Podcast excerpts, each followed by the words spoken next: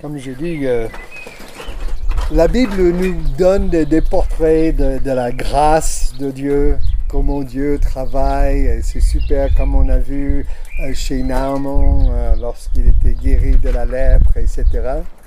Mais la Bible nous donne aussi les portraits de l'état de l'homme, comme nous sommes. Et des fois, c'est pas très beau, hein? avec notre péché. Mais le portrait, quand même, euh, les deux sont nécessaires. C'est important de voir la grâce, mais en même temps, c'est important pour nous voir comme nous sommes, avec notre maladie, le péché, le désespoir et le besoin que nous avons de nous tourner vers Dieu.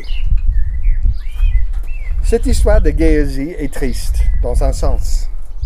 Mais quand même, euh, elle se répète jusqu'à un certain jusqu'à une certaine mesure, euh, très souvent dans la vie des, même des croyants, ceux qui aiment Dieu, c'est un contraste, comme j'ai dit, avec l'histoire juste avant, même chapitre, mais avant, avec euh, euh Néomon qui euh, a été guéri de la lèpre. Par un simple acte de foi, il s'est donné vraiment l'occasion que Dieu travaille dans sa vie. Mais ici, Géasi reçoit la lèpre par ses actes de désobéissance qui le détournent de Dieu. Alors c'est très intéressant, les, les, deux aspects sont ensemble dans le même chapitre,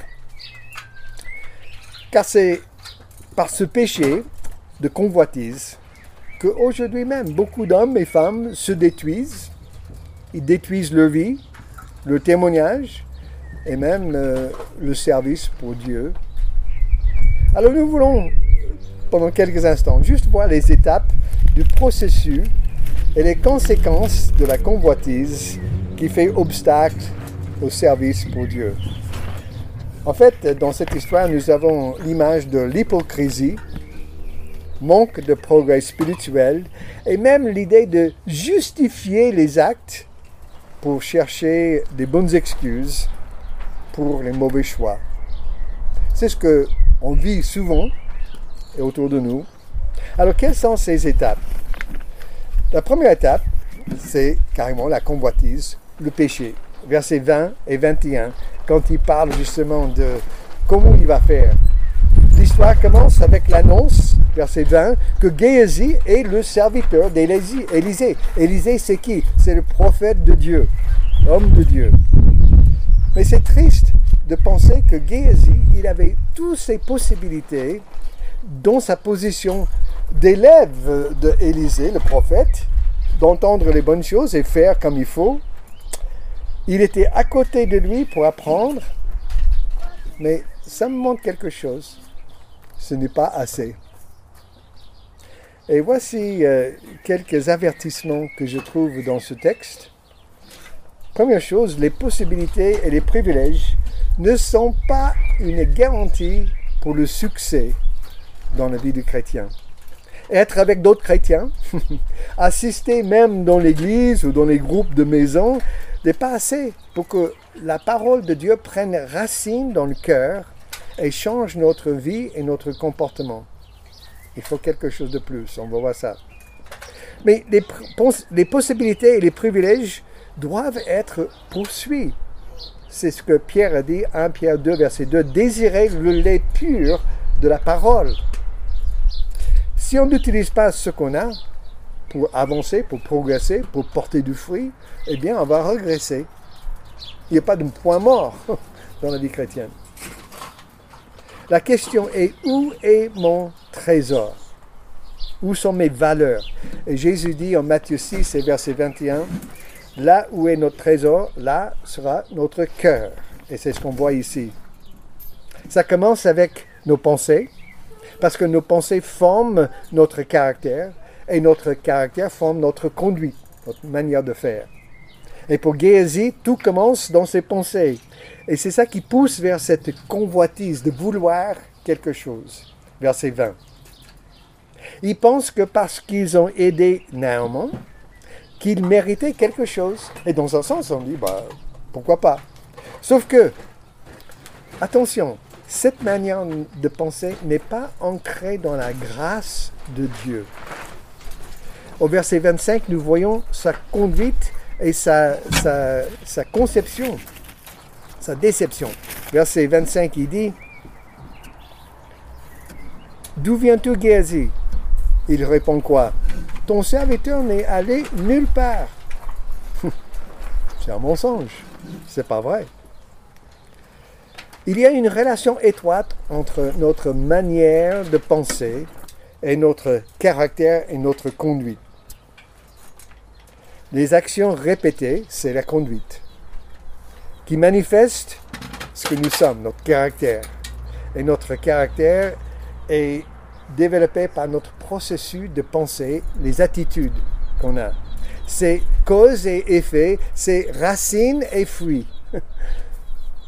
et attention, il y a des gens qui disent, oh mais comme ça, je suis tombé euh, une chute.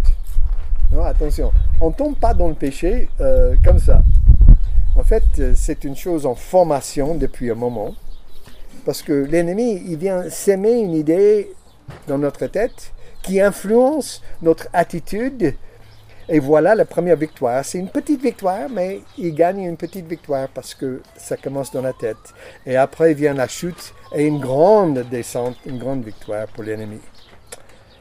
Le principe de la fidélité. Verset 20, Géasi est décrit comme serviteur de Élisée, le prophète. Il appelle Élisée mon maître. C'est bien. Mais Jésus dit, Matthieu 6, verset 24, on ne peut pas servir deux maîtres. Et je pense à l'exemple de Judas dans la Bible, dans le Nouveau Testament, qui donnait l'air d'être un vrai disciple de Jésus. Et si nous sommes partagés entre Dieu comme notre maître et puis notre réputation ou notre compte bancaire, notre carrière, nos plans, nos désirs, alors nous allons vivre un mensonge. On va dire que c'est Dieu qui est notre maître, mais en fait, c'est les autres choses qui vont diriger notre vie. C'est le principe de la liberté et le contentement. Où est-ce que je cherche mon importance, ma sécurité, ma satisfaction, mon contentement? Luc chapitre 12, verset 15, Jésus dit, Gardez-vous du désir de posséder sous toutes ses formes, car la vie d'un homme ne dépend pas de ses biens. Le contentement, c'est l'un des plus grandes caractéristiques d'une personne qui marche avec Dieu, parce que son cœur est focalisé sur ce qui est bon, pas sur les possessions, sur sa position, sur sa puissance, mais ce qui est bon. Et Géasi, le, serviteur, il est devenu esclave de ses convoitises, ce qu'il cherchait, ce qu'il voulait. Et pas focalisé sur ce que Dieu faisait dans sa vie quand il était à côté du prophète de Dieu. Le contentement nous libère pour faire des bons choix. Ne pas faire ce que je veux faire, mais de faire ce que je devrais faire pour plaire à Dieu et aider les autres. Et attention, on voit dans l'exemple ici, il ne faut pas essayer de justifier nos, actions. Il dit, mon maître a ménagé Naaman. Son maître avait aidé Naaman. Mais Élisée a refusé toute récompense, si vous vous souvenez de l'histoire la dernière fois. Pour montrer quoi? Pour montrer le principe de la grâce. Mais Géasi ici, il ne voit pas la grâce. Il vient prendre ce qu'il pense est dû à lui parce qu'ils ont aidé Naaman. C'est un peu la manière normale de, de vivre, mais avec le Seigneur, c'est différent. Il y a une hypocrisie ici. Il dit, je vais courir après lui. il n'avait pas une bonne crainte de Dieu dans son cœur. Il croyait dans sa, dans sa tête, parce qu'il était à côté du prophète, mais il agit comme Dieu n'était pas au courant de ce qu'il faisait, que Dieu n'avait pas d'intérêt dans sa vie personnelle, que Dieu s'en fiche de sa manière de vivre. Mais ah, combien nous sommes comme le serviteur Géasi. Nous apprenons un vocabulaire chrétien, nous parlons de Dieu, nous prions et nous agissons comme on lui fait confiance, comme nous voulons suivre ses plans. Mais en fait, nous suivons notre avidité, ce qu'on veut, nous. Par contre, nous devons prier comme David a prié en psaume 139, verset 23. Examine-moi, ô Dieu, et connais mon cœur. que Dieu nous montre la vérité par rapport à notre mauvaise manière de penser, nos valeurs, nos priorités et les désirs de notre cœur. Donc, on a cette première étape, c'est la convoitise, c'est le péché.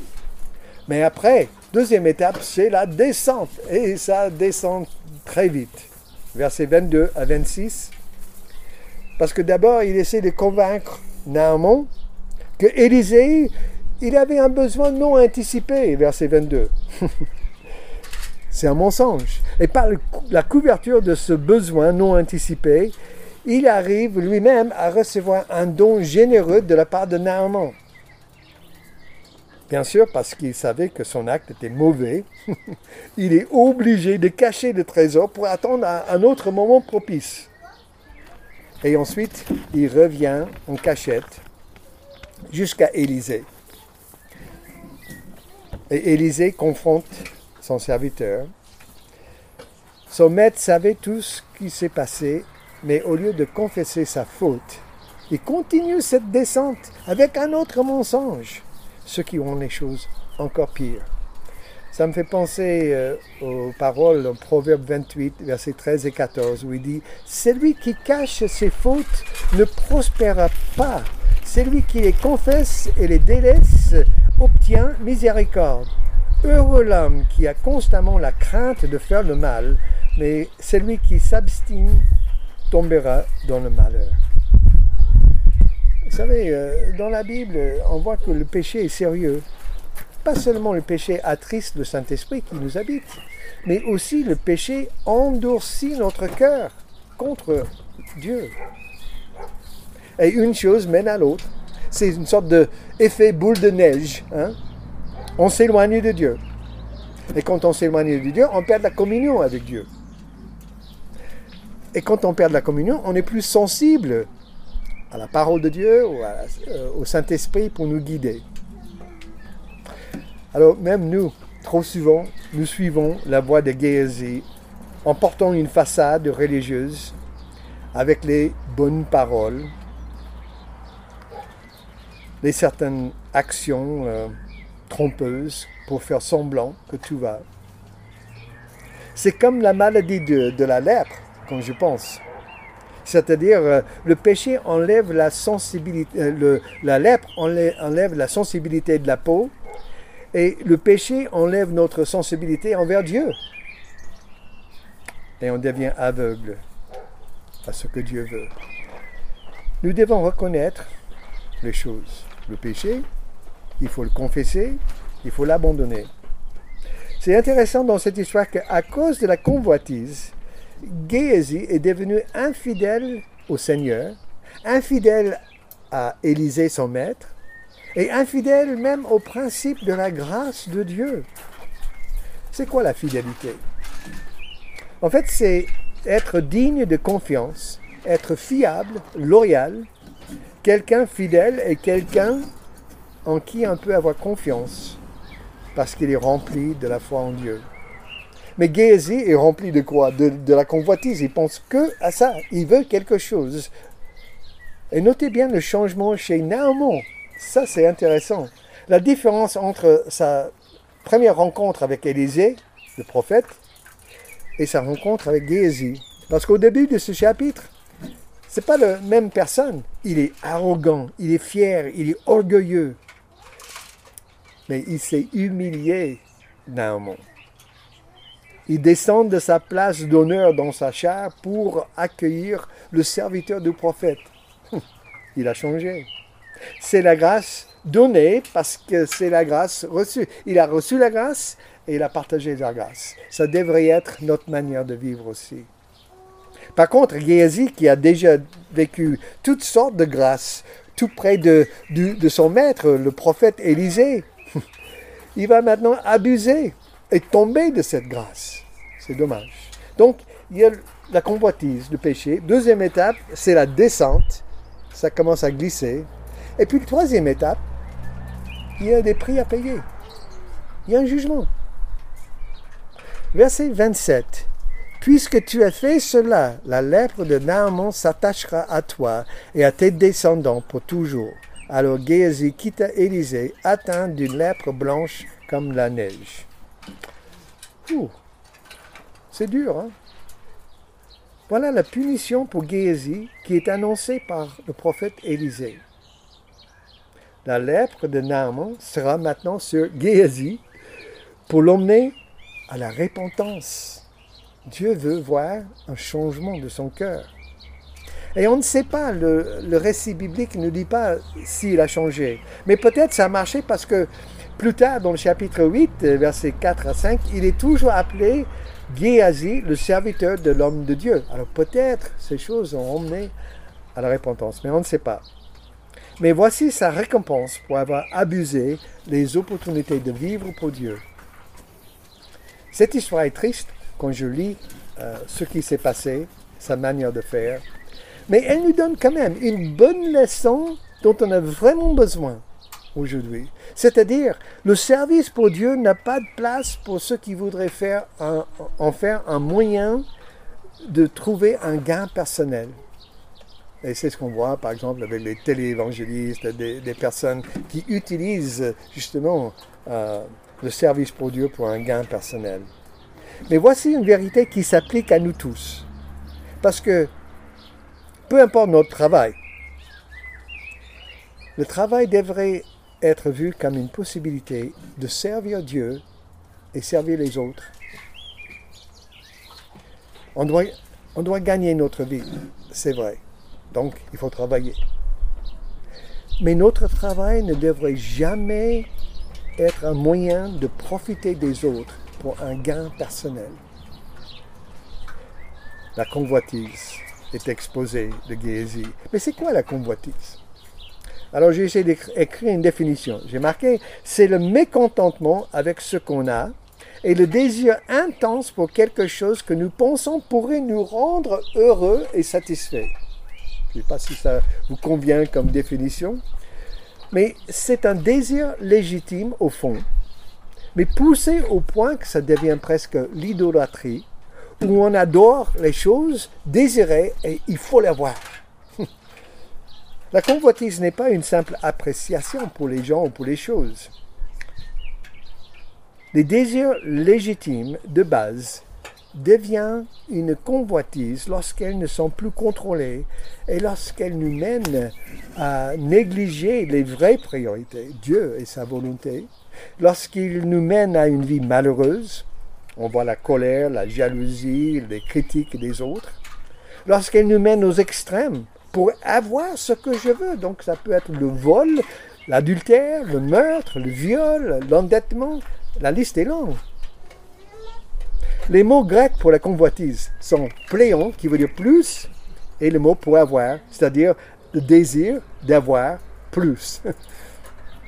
La racine euh, de, la convoitise pousse du mécontentement, c'est-à-dire euh, chercher notre bonheur, notre paix et notre bien-être dans les détails de la vie comme de l'argent, la position, la puissance, les possessions.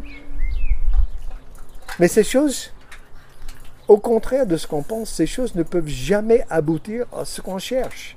Parce que ce n'est que Dieu qui nous donne le vrai bonheur et un vrai sens à la vie. La racine de la convoitise est notre refus de chercher à vivre pour Dieu comme source de la joie, comme raison d'être, comme stabilité dans la vie. La convoitise nous aveugle et nous endurcit contre Dieu et sa manière de faire. Alors dans cette délusion que les choses peuvent apporter euh, la sécurité, la satisfaction et le bonheur, attention, parce qu'en en fait, ce qu'elle fait, elle endurcit notre cœur. Et la conséquence, comme dans la vie de Gézi, c'est l'infidélité, le désir de justifier nos actes, le critique des autres, et ce qui devient une religiosité. Pas une vraie relation avec Dieu qui change notre vie, mais une religiosité. Et elle provoque toutes sortes de mal. Le vol, le meurtre, l'adultère, la négligence des valeurs et des priorités des bonnes. Ça me rappelle des, des paroles de Salomon dans son livre d'Ecclésiaste. Il parle de la vanité des vanités, que tout est dérisoire. Il faut réfléchir un instant. Parce que c'est vrai, les choses que nous voyons comme trésors, souvent se montrent fausses. Et nos efforts qui devraient nous apporter le bonheur, la sécurité, la satisfaction, en fait, c'est comme, que de la vanité. Les plaisirs que nous pensons peuvent apporter ces choses ne font que augmenter notre soif pour avoir plus. C'est le résultat de la vie vécue indépendante de Dieu. Donc, qu'est-ce qu'il faut faire? On n'a pas la force à se battre seul contre la convoitise. C'est trop fort. On a tous euh, ce problème. Nous avons besoin de l'aide du Seigneur. C'est pourquoi on va chanter maintenant un chant mystère, au mystère infini. Comment Dieu est devenu homme et c'est lui qui est venu pour porter notre faiblesse, les choses qu'on ne peut pas faire. Et lui, il a payé le prix sur la croix à Calvaire. Donc, euh, on va chanter maintenant. Mystère de Jésus.